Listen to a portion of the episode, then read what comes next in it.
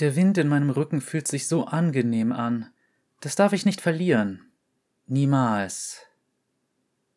Und damit hallo und herzlich willkommen zu einer weiteren Ausgabe von Geschichten aus Runeterra. Heute mit Gwen. Und ja, ich wundere mich ehrlich gesagt nicht bei der Konkurrenz, dass Gwen diese Wahl relativ eindeutig letztes Mal gewonnen hat. Und ich muss auch zugeben, ich finde das ehrlich gesagt sogar ganz gut, weil Gwen ein etwas anderer Charakter ist, als das, was man meistens so bei League of Legends hat und das nicht nur aufgrund ihrer Waffe, sondern auch aufgrund ihres Designs. Wobei, da werde ich jetzt ja gleich sowieso erstmal ein paar Worte drüber verlieren. Für die, die zum ersten Mal einschalten, hallo, willkommen in einem Podcast, in dem ich erstmal ungeskriptet über das Zeug hier brabbel, was man erstmal so sieht, das heißt Splash Art, Design etc. Und anschließend das Ganze dann auch noch mit der jeweiligen Lore abgleiche, nachdem ich diese vorgelesen habe und schaue, wie gut das Design denn eigentlich das verkörpert, was dieser Charakter in der übergeordneten Geschichte überhaupt sein soll. Eventuell werde ich noch ein paar kleine Kommentare ablassen, insbesondere was ich vom Design halte, was ich vielleicht anders gemacht hätte und so weiter, sofern mir da was Gutes einfällt. Da das Ganze aber größtenteils improvisiert ist, mal schauen. Aber zuerst mal zum Design. Denn eine Sache, die auffällt, insbesondere wenn man sich das Splash Art von Gwen ansieht, ist, dass sie, naja, doch ein sehr eigenartiges Design für League of Legends hat. Weil äh, klar, es gibt mal welche mit bunten Haaren, aber ihre Haare sind blau und sie hat vor allem zwei richtig fette Korkenzieherlocken. Also nicht, dass ich da was gegen habe, aber das ist doch sehr, sehr auffällig. Dazu auch Augen in demselben Blau. Da gibt es sogar im Anime-Bereich ein entsprechendes Trope, dass die Augenfarbe und die Haarfarbe bei vielen Charakteren einfach immer gleich ist. Und das haben wir hier ziemlich exakt. Ansonsten trägt sie ein weißes Kleid, wo allerdings durchaus ein paar kleine Rüschen, so Puffärmelchen und äh, ja, Rüschen am Rock in einem fast schwarzen Dunkelblau sind, mit so einem leichten Violettstich, würde ich sogar sagen. Und ansonsten trägt sie eine leicht durchscheinende blaue, teils leicht violette Schere als Waffe. Was ungewöhnlich ist in einer Welt, wo man sonst eher Schwerter und Äxte sieht, aber eine Schere, warum nicht? Ist kreativ. Generell würde ich sagen, hat sie so einen leichten, ich sag mal ästhetisch betrachtet, so dieses Kleidchen und sowas, schon so einen leichten Lolita-Stil. Was interessant ist, weil wenn man sich diesen Stil ansieht, ich wüsste jetzt spontan nicht, mit welcher Region ich das verbinden müsste, wenn ich den Hintergrund nicht kenne. Das Weiße, ja, okay, würde so ein bisschen zu Demacia passen, aber es fehlt halt das Gold und gerade diese dunklen Akzente passen eigentlich so gar nicht dazu. Und wenn man jetzt mal genau drauf achtet, beziehungsweise einfach ein bisschen hinschaut, sieht man ja relativ eindeutig, sie gehört zu den Schatteninseln. Was bei dieser Farbgebung völlig seltsam ist, denn Schatteninselcharaktere sind meistens eher schwarz und fahl grün und an ihr ist so gar nichts Grünliches. Und das wiederum bietet natürlich einen interessanten Kontrast. Das wird auch lore-technisch noch eine Relevanz haben. Aber vor allem, wenn wir jetzt auch mal auf den Hintergrund achten, sehen wir ein paar Dinge. Nämlich, wir sehen im Hintergrund relativ viele Schneider- und Spinnwerkzeuge, und viele Puppen, die so leicht grünliches Glimmen in den Augen haben, also Teddybären und ähnliche Sachen. Interessanter Hintergrund, wir sehen auch so ein paar neblige Schwaden da entlangziehen. Ich hoffe, dass man es jetzt gerade auf YouTube gut sieht, weil ich ja meistens einfach nur das, was mit der Hintergrundmusik rauskam, laufen lasse. Das heißt, es kann auch sein, dass ihr jetzt gerade irgendwelche lustigen Artworks seht, wie sich das Ganze entwickelt hat. Vielleicht blende ich hier aber in dem Moment auch einfach das Splash ein, wenn ich dran denke. Muss ich mal gucken. Allerdings muss ich zugeben, ich bin in letzter Zeit verdammt beschäftigt und es ist, äh, ist gerade ein bisschen heftig. Deshalb, äh, ich bin gerade auch ziemlich platt und nehme das hier so zwischen Tür und Angel auf. Aber ja, wie gesagt, Gwen passt eigentlich so nirgendwo richtig rein, wenn man es so betrachtet, weil Piltover hm, wäre höchstens noch eine Möglichkeit, aber selbst da nicht so ganz. Noxus definitiv nicht, Demacia nicht, Ishtal erst recht nicht, Shurima absolut nicht. Zorn, mm, mm Also sie wirkt irgendwie ein bisschen unpassend in der Welt. Und das ist jetzt nichts Negatives, denn wir werden gleich auch erfahren, warum das vielleicht gar nicht mal so schlecht ist. Ich denke, wir springen am besten jetzt einfach mal in ihre Hintergrundgeschichte und ich packe wieder meine samtweiche Vorlesestimme aus. Von daher viel Spaß. Gwen die begnadete Näherin.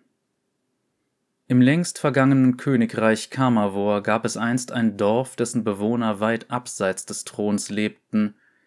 Hier in diesen ländlichen Siedlungen fertigte eine Näherin ihre geliebte Puppe namens Gwen. Der Teil ihrer Vergangenheit, an den sich Gwen erinnern kann, ist voller Liebe. Die Näherin und ihre Puppe verbrachten ihre Tage mit Handarbeiten, Häufig ruhte die Schere in Gwens unbeweglichen Händen, während ihre Schöpferin in der Nähe mit Nadel und Faden zugange war. Nachts hockten die beiden unter dem Esstisch, wo die Näherin Gwen zu improvisierten Duellen herausforderte. Das Klirren von Besteck gegen Schere hallte in der von Kerzenschein erleuchteten Küche wieder. Mit der Zeit hörten die Spiele jedoch auf und das Licht erlosch. Gwen verstand nicht warum, aber immer wenn sie sich an Details zu erinnern versuchte, spürte sie einen Stich im Herzen, der von dem Mann hervorgerufen wurde, dessen Name und Gesicht ihr leider nicht mehr ins Gedächtnis kommen wollten. Während die Gezeiten langsam ihre Erinnerungen hinfortwuschen, lag Gwen jahrhundertelang reglos, still und vergessen da. Dann, eines Nachts, öffneten sich ihre Augen. Gwen erwachte zum ersten Mal und fand sich an einem dunklen Strand weit weg von ihrem Zuhause wieder. Ihr unbekannte Magie hatte sie in ein lebendiges Mädchen verwandelt, das, ganz eigenständig, seine Hände und Füße bewegen konnte. Gwen genoss ihr neues Leben in vollen Zügen, Sie hüpfte über den Sand und staunte, wie weit ihre Augen sehen konnten, wie wundersam sich die Steinchen unter ihren Füßen anfühlten und wie unbeschreiblich das Gefühl von Wind auf ihrem Rücken war. An der Küste weckten verstreute Trümmer, die schon tausend Jahre vergessen waren, ihr Interesse. Neben einer kaputten Kiste lagen ihr sonderbar vertraute Werkzeuge eine Schere, Nadeln, Faden. Gwen erkannte sie sofort, das waren die Werkzeuge ihrer Schöpferin. Als ihre Finger sie berührten, strömte eine vor Licht schimmernde Nebelwolke über ihre Hände. Sie verlieh ihr ein Gefühl der Sicherheit und Wärme, wie die tröstende Umarmung ihrer geschätzten Vergangenheit. Aber Gwen war nicht die einzige, die von dieser Magie angezogen wurde. Auf den Inseln lauerte noch eine andere Art von Nebel der schwarze Nebel. Er tanzte und wand sich und formte fürchterliche Geisterwesen. Etwas in Gwens neu entdecktem Dasein zog sie an, etwas, nach dem sie wie besessen verlangten. Die Geister näherten sich ihr, doch Gwen ließ sich nicht beirren.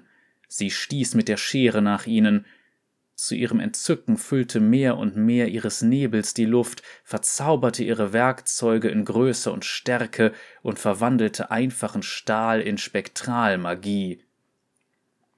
Aber die Geister ließen nicht von ihr ab. Angefacht vom ständig zunehmenden schwarzen Nebel wurden sie immer zahlreicher. Gwen begann einen tragischen, ihr sonderbar vertrauten Schmerz zu spüren. Während sie von Geistern umgeben war, tauchten unterdrückte Erinnerungen wieder auf. Sie erinnerte sich an ihre Schöpferin, die krank und verletzt, Qualen erleidend vor ihr lag. In ihrer Nähe war ein Mann, dessen Gesicht nun endlich wieder seinen Weg in Gwens Gedächtnis fand. Viego.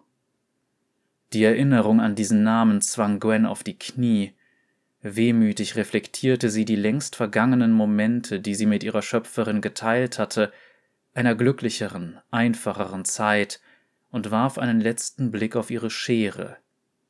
In diesem Augenblick erkannte Gwen etwas Erstaunliches. Ihre Schöpferin, die Opfer der verdrehten Eitelkeit dieses Mannes geworden war, war nicht gänzlich verschwunden. Die Werkzeuge der Näherin, genau jene Werkzeuge, mit deren Hilfe sie Gwen gefertigt hatte, lagen nun in Gwens Händen. Gwen glaubte nicht, dass dies Zufall war.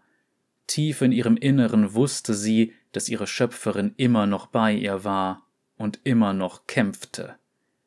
Dieses Geschenk nahm Gwen nicht für selbstverständlich hin. Mit Nadeln und Faden in der Hand sponn sie Wolken von geheiligtem Nebel, um die wimmelnden Geister zurückzudrängen. In Erinnerung an jene glücklichen Nächte, in denen ihre Schöpferin mit ihr große Schlachten unter dem Esstisch ausfocht, ließ Gwen die Schere schnelle und heftige Schlitzer vollführen, und bald waren die Geister verschwunden.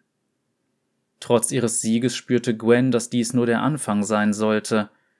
Sie spürte, dass zwischen den Geistern und Viego eine Verbindung bestand und dass beide für die Ausbreitung ungeheuerlichen Schmerzes verantwortlich waren – Sie hatte keine Zeit zu verlieren. Ohne Umschweife beschloss sie, dem schwarzen Nebel zu folgen und ihn um jeden Preis aufzuhalten. Gwen rechnete damit, dass ihr Unterfangen äußerst mühselig werden würde, doch sie genoss jede Sekunde ihres lebendigen Daseins. Denn wer wusste schon, wie lange dieser Segen noch anhielt?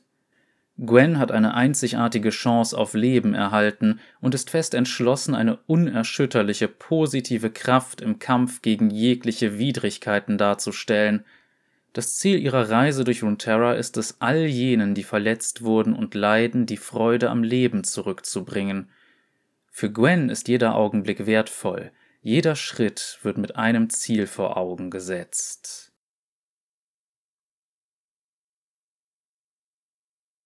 So, ich denke, ich muss jetzt ein kleines bisschen Kontext nochmal nennen. Für die, die sich jetzt fragen, wer zum Geier war nochmal Viego? Äh, ja, das war der König von Kammervor, denn die einfache Näherin, die Gwen erschaffen hat, war niemand Geringeres als Isolde, seine Ehefrau. Und wenn wir das jetzt so betrachten, wurde Gwen augenscheinlich schon zu einer Zeit geschaffen, als Isolde noch ein Kind war. Das heißt, sie ist streng genommen kindlicher Fantasie entsprungen und ich finde, das zeigt sich da auch relativ gut. Also ein Püppchen in einem hübschen Kleidchen, das mit einer übergroßen Schere Monster bekämpft. Ja, das klingt schon nach so einem klassischen Mädchen-Kindertraum, sage ich mal, wenn ich es mal so ganz simpel ausdrücken darf. Nun ist natürlich die Frage, was hat sie überhaupt belebt? Wie ist Gwen überhaupt lebendig geworden? Und das ist eine Sache, die tatsächlich auch mit einem anderen Charakter noch ein bisschen zusammenhängt oder da in diese Richtung geht. Und zwar geht es um Senna.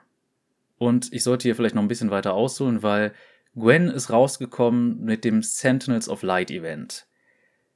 Da gab es ein paar Schwierigkeiten, weil ursprünglich sollte das nach dem Spiel Ruined King passieren, weil das chronologisch danach spielt. Corona hat allerdings den Release von Ruined King verzögert und dann ist es ein bisschen durcheinander geraten und so weiter. Auf jeden Fall ist es so, in Ruined King wurde unter anderem etwas freigesetzt, unter anderem Viego an sich.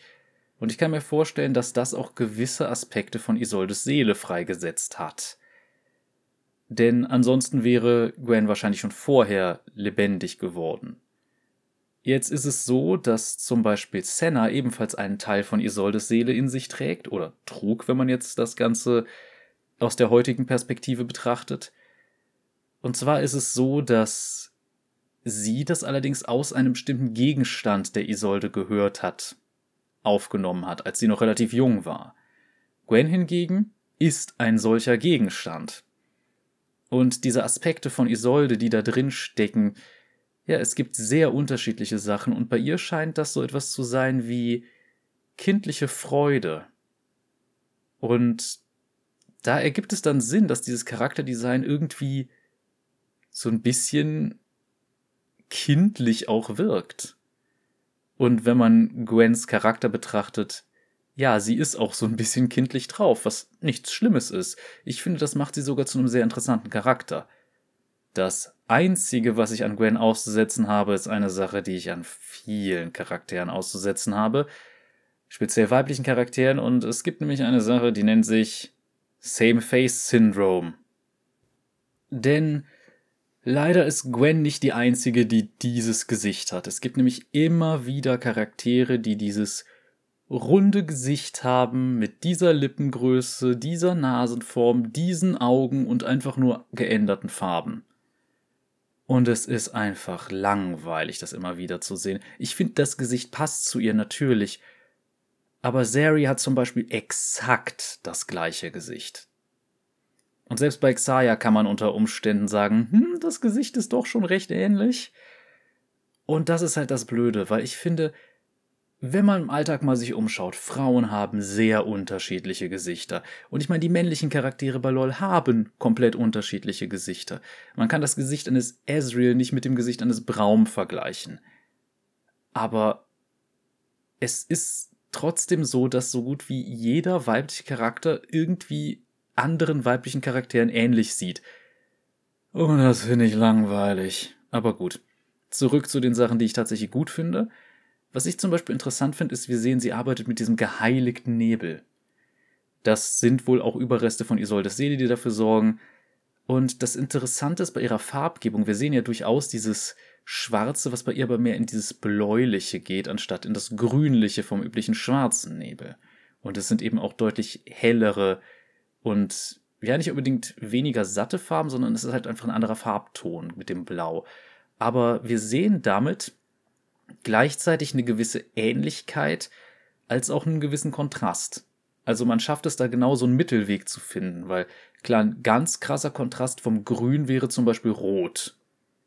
Hat man jetzt nicht gewählt, man hat sich tatsächlich für ein Blau entschieden, das teilweise ins Violett übergeht als Farbschema, zusätzlich zu einem weißen Kleid, was sie noch mal ein bisschen abhebt. Das heißt, sie ist auffällig im schwarzen Nebel, und man sieht auch irgendwie, dass sie nicht ganz dazugehört, aber sie sticht auch jetzt nicht komplett knallig raus.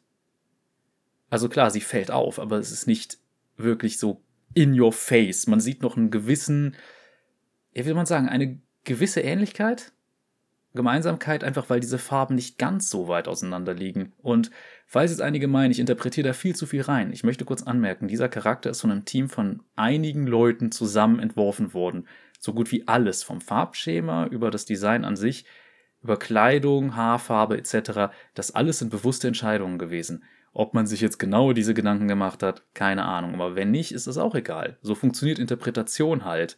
Man kann alles durch verschiedene Linsen betrachten. In diesem Fall sage ich ja, ich finde tatsächlich das sehr passend, dass man eben so dieses ja, etwas zwischen reiner Harmonie und Kontrast gefunden hat.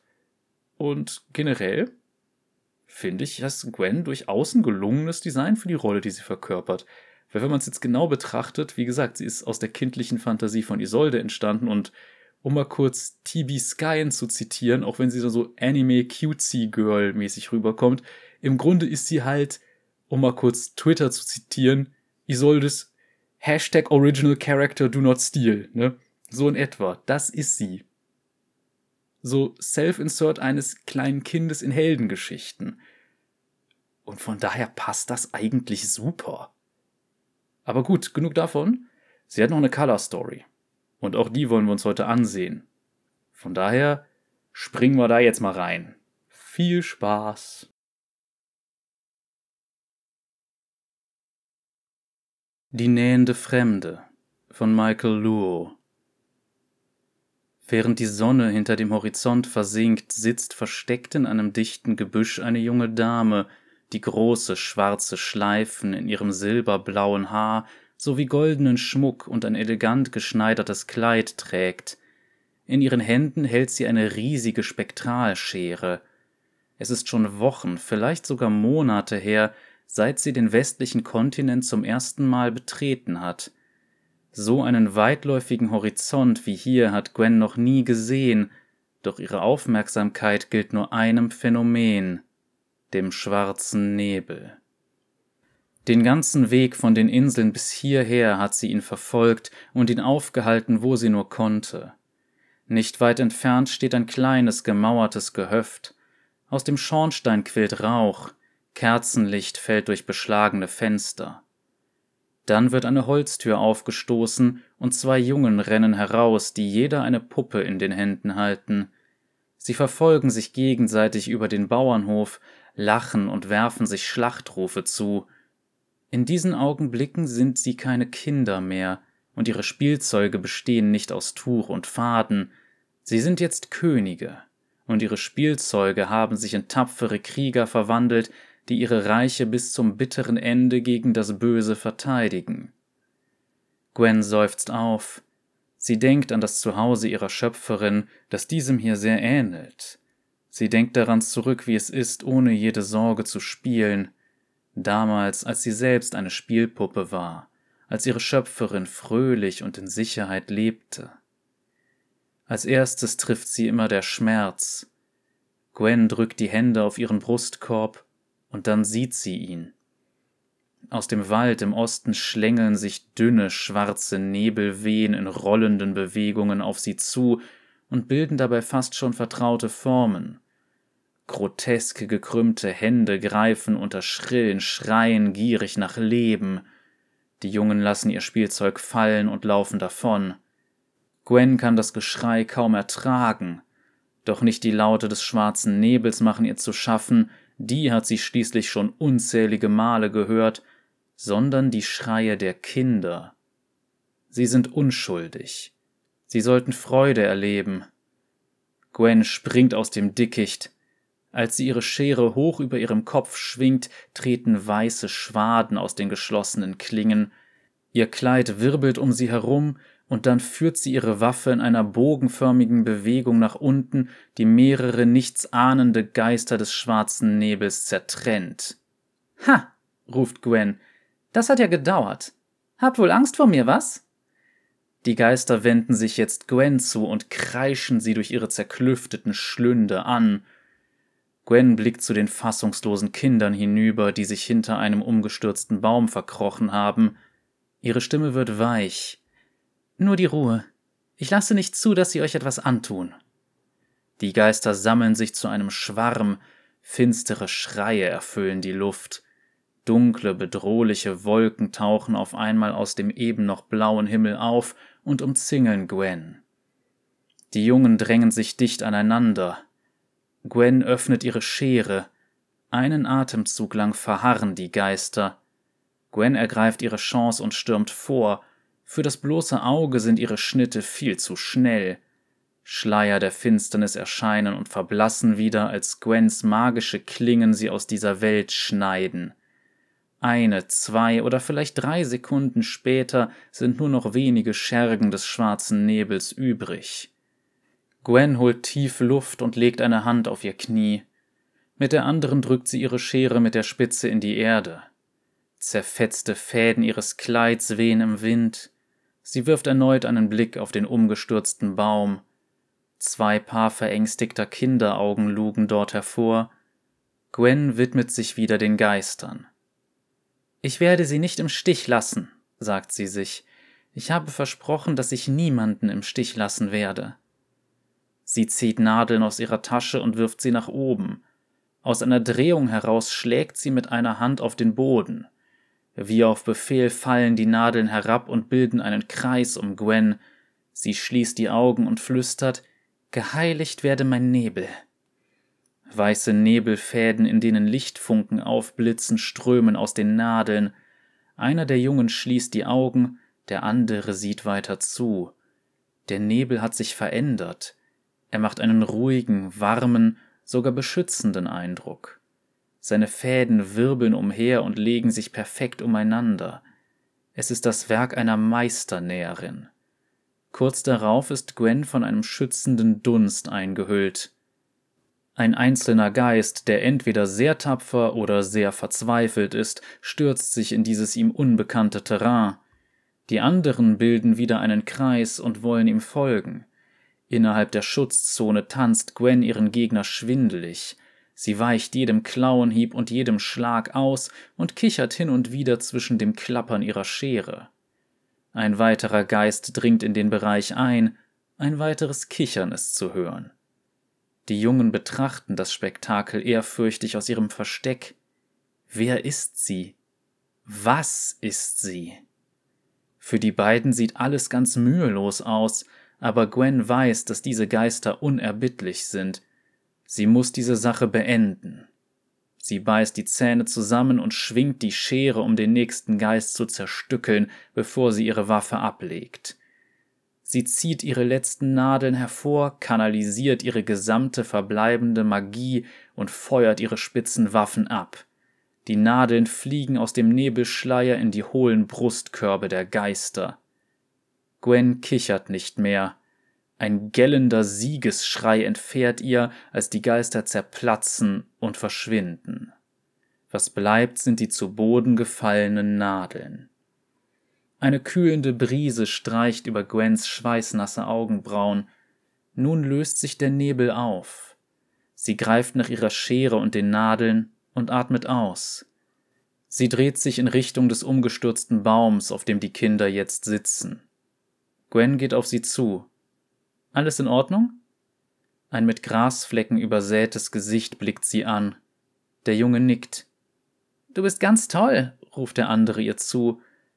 Er lässt seine zerrissene Puppe dort zu Boden fallen, wo schon die des anderen Jungen liegt. Im Gegensatz zu uns, murmelt er. Wir können nichts tun. Gwen runzelt die Stirn. Sie spürt den Schmerz der beiden.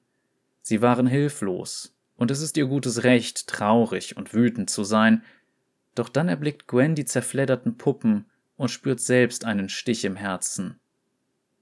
Wer bist? beginnt der eine Junge. Bleibst du bei uns? stößt der andere hervor. Gwen muss einen Augenblick lang überlegen, doch dann stürmt eine verwahrlost wirkende Frau nach Luft schnappend aus dem Gehöft und drückt die Jungen an sich. Meine Liebsten, ich bin ja so froh, dass euch nichts zugestoßen ist, fährt sie mit tränenüberströmtem Gesicht fort. Entschuldigung, junge Frau, sagt Gwen höflich. Wer sind Sie? Oh, Verzeihung, wie unhöflich von mir, antwortet die Frau. Wo habe ich nur meine Manieren gelassen? Sie reibt sich die Augen, sieht Gwen nun zum ersten Mal tatsächlich an und zögert. Das ist unsere Mama, ist doch klar, erklärt eins der Kinder. Die Frau nickt und gibt ihrem Sohn einen Kuss. Danke, sagt die Frau mit bebender Stimme.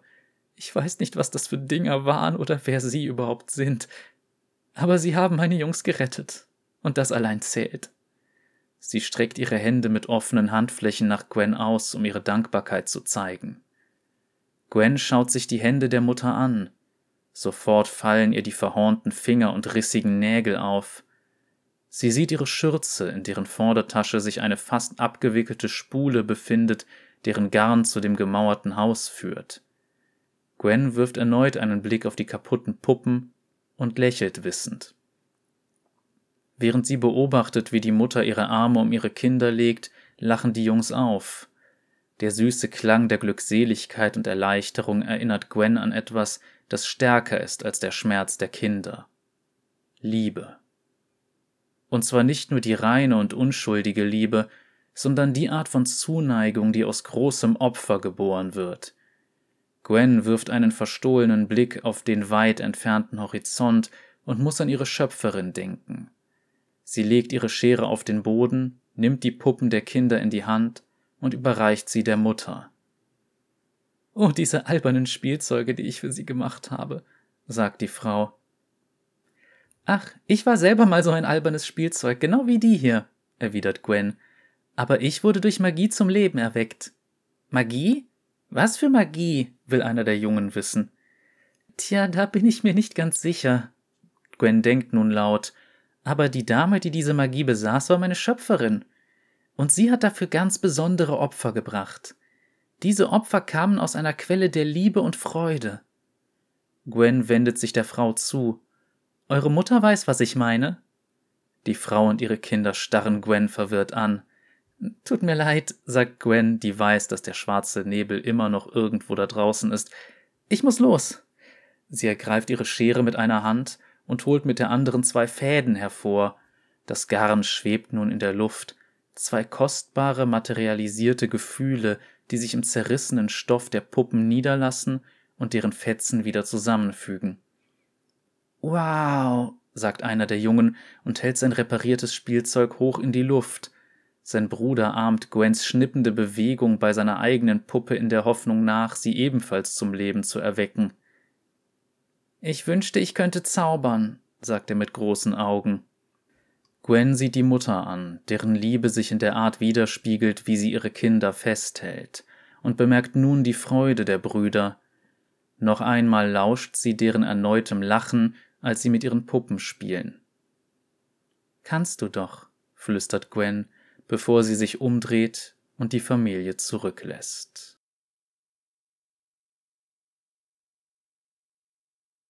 Und das war jetzt auch Gwens Color Story. Und ja, wir haben jetzt nicht so viel über sie erfahren, nur dass das für sie ein Moment war, der, wie soll man sagen, ein bisschen ihre eigene Vergangenheit widerspiegelt oder ihren eigenen Ursprung, ihre Herkunft. Und das Ende, ihre letzten Worte in der Geschichte fand ich schon irgendwie süß. Von daher, ja, wir sehen, Gwen ist auch irgendwie so eine leichte Träumerin, was ich sehr schön finde. Und ja, natürlich sollte sie bei ihrer Art auch ein bisschen kindlich sein. Man kann jetzt natürlich diskutieren, okay, wie gut passt jetzt so ein doch sehr anime-eskes Design in League of Legends hinein, aber dann denkt man sich, ja gut, in Ionia, da gibt's einige, die in die Richtung gehen. Aber bei ihr ist es natürlich so in eine andere Richtung, die ein bisschen ungewöhnlicher ist, aber ich finde es schon relativ passend. Ich hätte es vielleicht interessanter gefunden, hätte man diesen Puppenaspekt ein bisschen stärker rausgearbeitet, weil sie sieht halt einfach aus wie normaler Mensch mit leicht blau glühenden Augen. Okay. Aber grundsätzlich hätte sie das wahrscheinlich auch einfach wieder ein bisschen sehr unheimlich gemacht, was ich persönlich sehr interessant gefunden hätte. Aber das hat man sich dann vielleicht für andere Charaktere aufgespart. Von daher ist auch okay. Ihr könnt mir gerne mal eure Meinung dazu in den Kommentaren dalassen. Und ansonsten kommen wir jetzt wieder zu dem wunderbaren Teil, nämlich der Abstimmung für die übernächste Folge. Denn bei der nächsten kommen wir ins Finale von ähm, Moment, Wortfindungsstörung. Schwesternschaft des Krieges. So, komm, das schneide ich jetzt auch nicht raus, das lasse ich drin. So.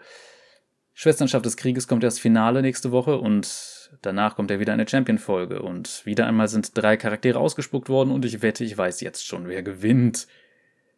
Der Zufallsgenerator hat gesagt, ihr habt die Wahl zwischen Jace, der Verteidiger von Morgen, Milio, die schützende Flamme und Rumble, die mechanisierte Bedrohung. Jason Rumble hatten wir schon ein paar Mal, da werde ich jetzt auch nicht zu viele Worte drüber verlieren. Bisher wollte einfach keiner sie haben. Jace ist wohl der einzige Arcane-Charakter, den keiner sehen will. Und Milio ist ein sehr neuer Charakter, um nicht zu sagen der neueste Charakter, vor gar nicht so langer Zeit rausgekommen. Und ein Junge aus Ishtal mit einem besonderen Talent für die Elementarmagie, insbesondere im Bereich Feuer, der da auch ganz eigene Wege gefunden hat und gerne zu einem der höheren Zauberer dieses Landes aufsteigen möchte. Also dann, ihr könnt wie immer in meinem Community-Tab abstimmen. Ansonsten könnt ihr mir natürlich jetzt auch noch helfen, wie man jetzt auf diesem Kanal äh, das üblich machen kann. Das heißt, ihr könnt liken, abonnieren, falls ihr es noch nicht getan habt, Glocke drücken und so weiter, denn wenn YouTube die Zahlen gehen hoch, ist ideal. Das heißt aber auch, Interaktion ist super, das heißt, Kommentare und sowas sind immer eine Sache, die sehr helfen kann und falls ihr andere Lore-Nerds kennt, teilt's vielleicht einfach mit denen. Also von daher, oder Leute, die vielleicht einfach ganz gerne Leute reden hören. Also ich höre mich ja selbst gerne reden, sonst würde ich nicht in einem Mikro sprechen. Ist jetzt ein bisschen Galgenhumor. Also von daher. Ansonsten möchte ich noch eine Sache sagen, denn morgen ist es soweit. Ich weiß noch nicht genau, um welche Uhrzeit, während ich das hier aufnehme, aber ich bitte euch, schaltet einfach mal rein. Wir starten nämlich die erste Runde unseres Golden Vault Projekts. Das heißt, ich habe jetzt im, ja, sagen wir, innerhalb des nächsten Jahres ähm, durchaus jeden Monat, wenn alles gut läuft, einen Gast aus der Fantasy, äh, wie soll man sagen, aus der Pen and Paper Szene zumindest dabei. Da haben sich auch einige für gemeldet und morgen beginnt unsere erste Runde, wo wir halt mit, sagen wir mal, drei Leuten aus unserer Standardtruppe und dem ersten Gast zusammen Dungeons Dragons spielen und zwar eben aus den Abenteuern Keys from the Golden Vault. Das heißt, das sind kleine Heist-One-Shots. Und ich freue mich richtig drauf, vor allem weil ich einfach finde, dass es eine sehr interessante Sache ist. Und ich bin gespannt, wie gut es läuft. Ich habe ein bisschen Bammel. Aber schaut gerne rein. Es wird sicherlich sehr lustig. Ähm, die Gruppe muss in ein Museum einbrechen. Und mal schauen, die nächste Runde ist dann voraussichtlich, glaube ich, am 21.05. haben wir, glaube ich, festgesetzt. Also auch wieder ein Sonntag. Aber schauen wir einfach mal. Und ja, ansonsten würde ich sagen, sehen wir uns dann beim nächsten Mal. Also entweder dann oder bei irgendeiner anderen Folge oder falls ihr gerade die Playlist durchguckt, irgendwann sonst. Bis zum nächsten Mal, Leute. Cheerio.